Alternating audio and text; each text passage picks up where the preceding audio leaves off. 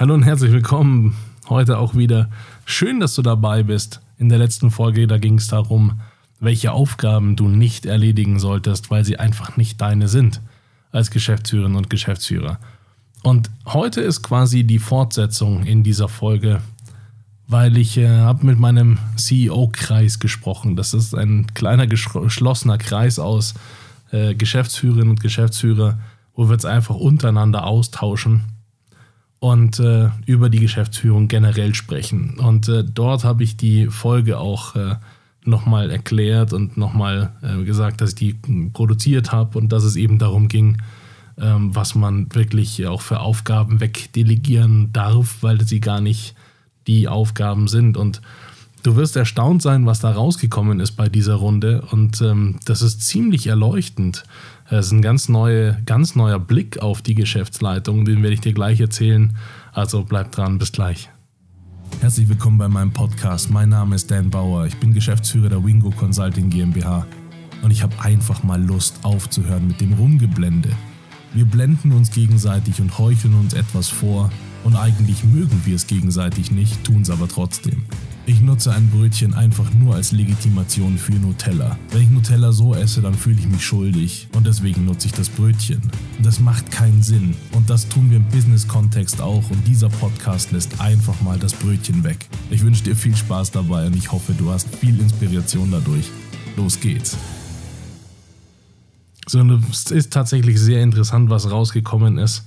Ein neues, ein neues Bild, ein, neues, ein neuer Blick auf die Geschäftsleitung ähm, weil wir mal in Aufgaben unterteilt haben und mal besprochen haben, was ist das eigentlich, was man wirklich tun muss. Also nicht nur können, sondern was muss man wirklich auch tun.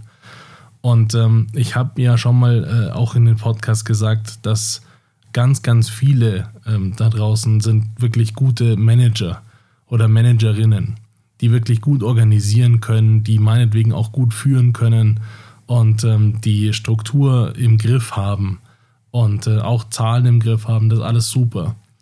Was grundsätzlich da draußen fehlt, ist der unternehmerische Aspekt. Und das ist auch einer der Gründe, warum es diesen Podcast gibt. Ich möchte so ein bisschen in diese Richtung auch gehen und ähm, möchte dieses Unternehmertum auch mehr in die Unternehmen reinbringen, weil ich einfach sehe, was für ein Impact das ist und wie unglaublich gut das Unternehmen danach mit, damit klarkommt.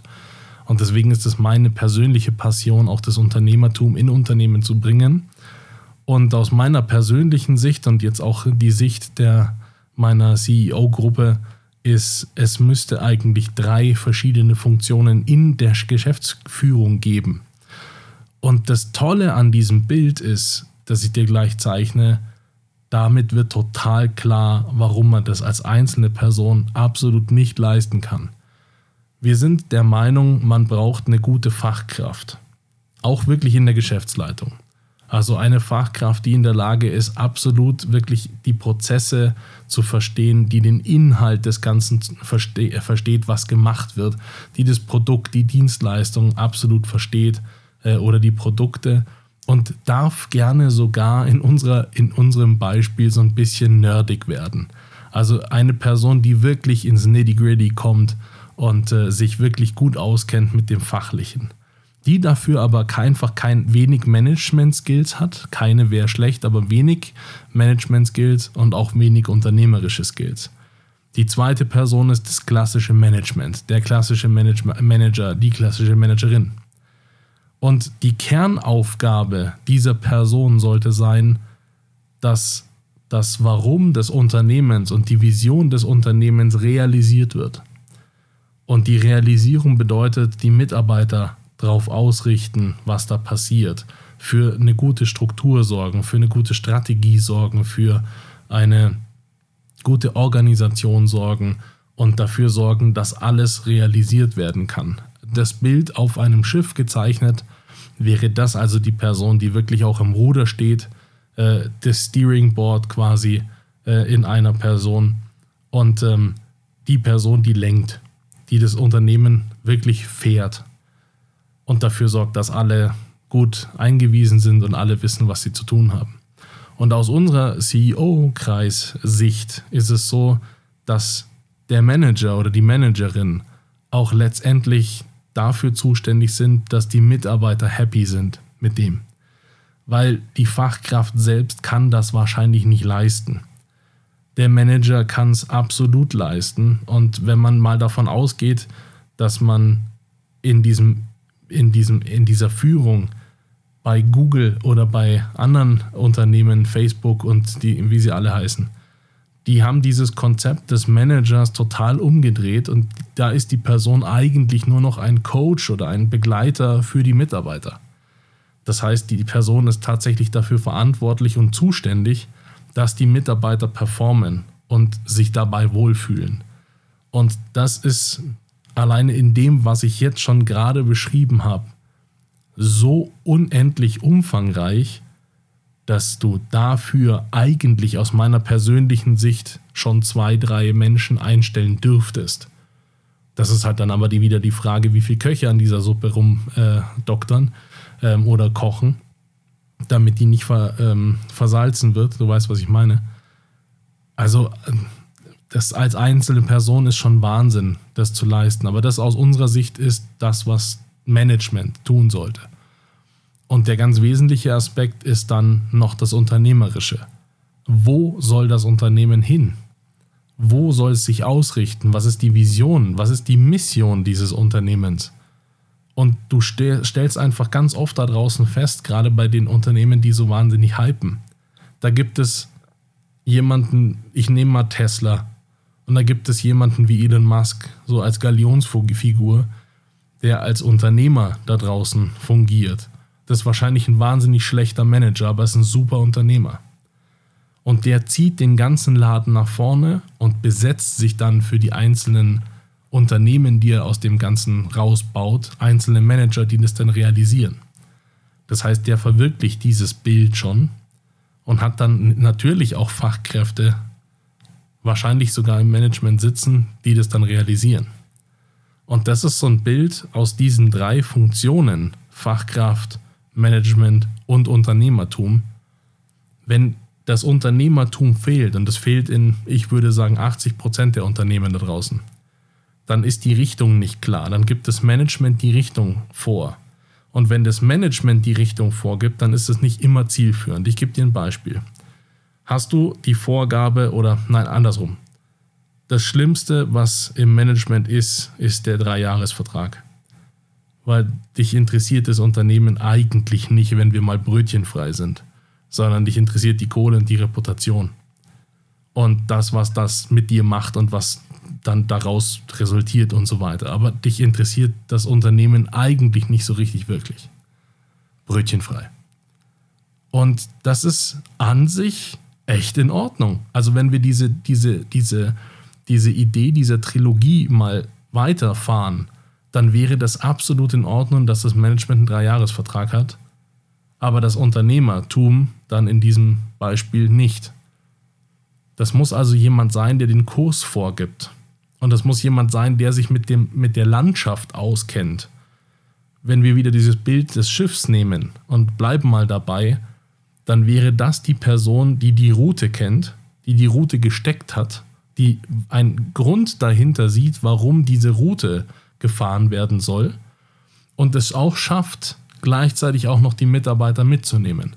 Also das Management quasi damit zu unterstützen, die Mitarbeiter auszurichten auf genau dieses Ziel. Wir wollen dahin. In einem Schiff ist es klar. Also das ist, ne, wir fahren da jetzt hin und jeder tut etwas dafür, dass das Ziel erreicht wird. Das ist so, ein, so eine absolute Selbstverständlichkeit. Aber diese Selbstverständlichkeit kannst du in einem Unternehmen natürlich nicht so haben. Und deswegen ist das als Analogie ganz schön zu verstehen. Das wäre aber die Funktion. Das ist eine Person, die kennt die Landkarte. Landkarte wäre bei uns der Markt. Eine Person, die den Markt kennt, die den Wettbewerb kennt, die den Markt versteht, die den Markt auch lesen und deuten kann und auch eine Wette in die Zukunft stellen kann, die sich höchstwahrscheinlich auch bewahrheitet und dann Dinge darauf ausrichten kann. Wenn du im Management gut unterwegs bist und 80% sind im Management gut unterwegs und keine Unternehmer, dann fehlt dir die Zeit alleine schon dafür, dich hinzusetzen und diese Vision oder diese Landkarte zu dir auszudenken, zu finden, zu, ja, zu zeichnen, wo die Route hingeht.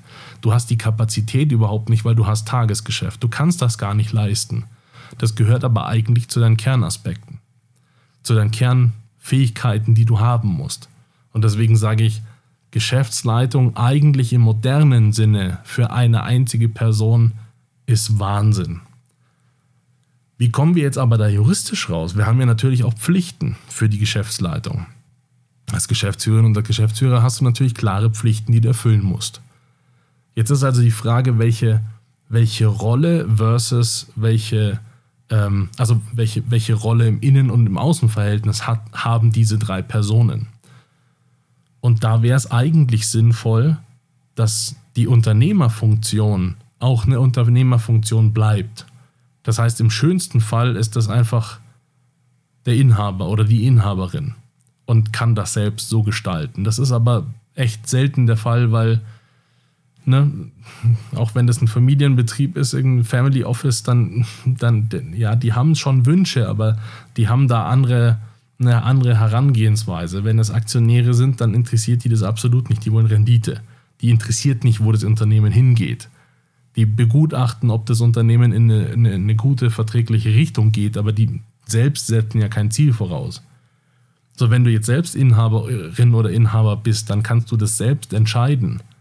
Aber dafür musst du dir die Zeit genommen haben und das steht wieder im, im, ja, im, ähm, im Konflikt zu deinem Tagesgeschäft. Und deswegen sollte diese Unternehmerperson eigentlich auch nicht angestellt sein, und ja, klassisch ist der Geschäftsführer und die Geschäftsführer nicht angestellt, aber du weißt, was ich meine. Die, die Geschäftsführung ist im Unternehmen und arbeitet auch im Unternehmen und der Unternehmer sollte am Unternehmen arbeiten.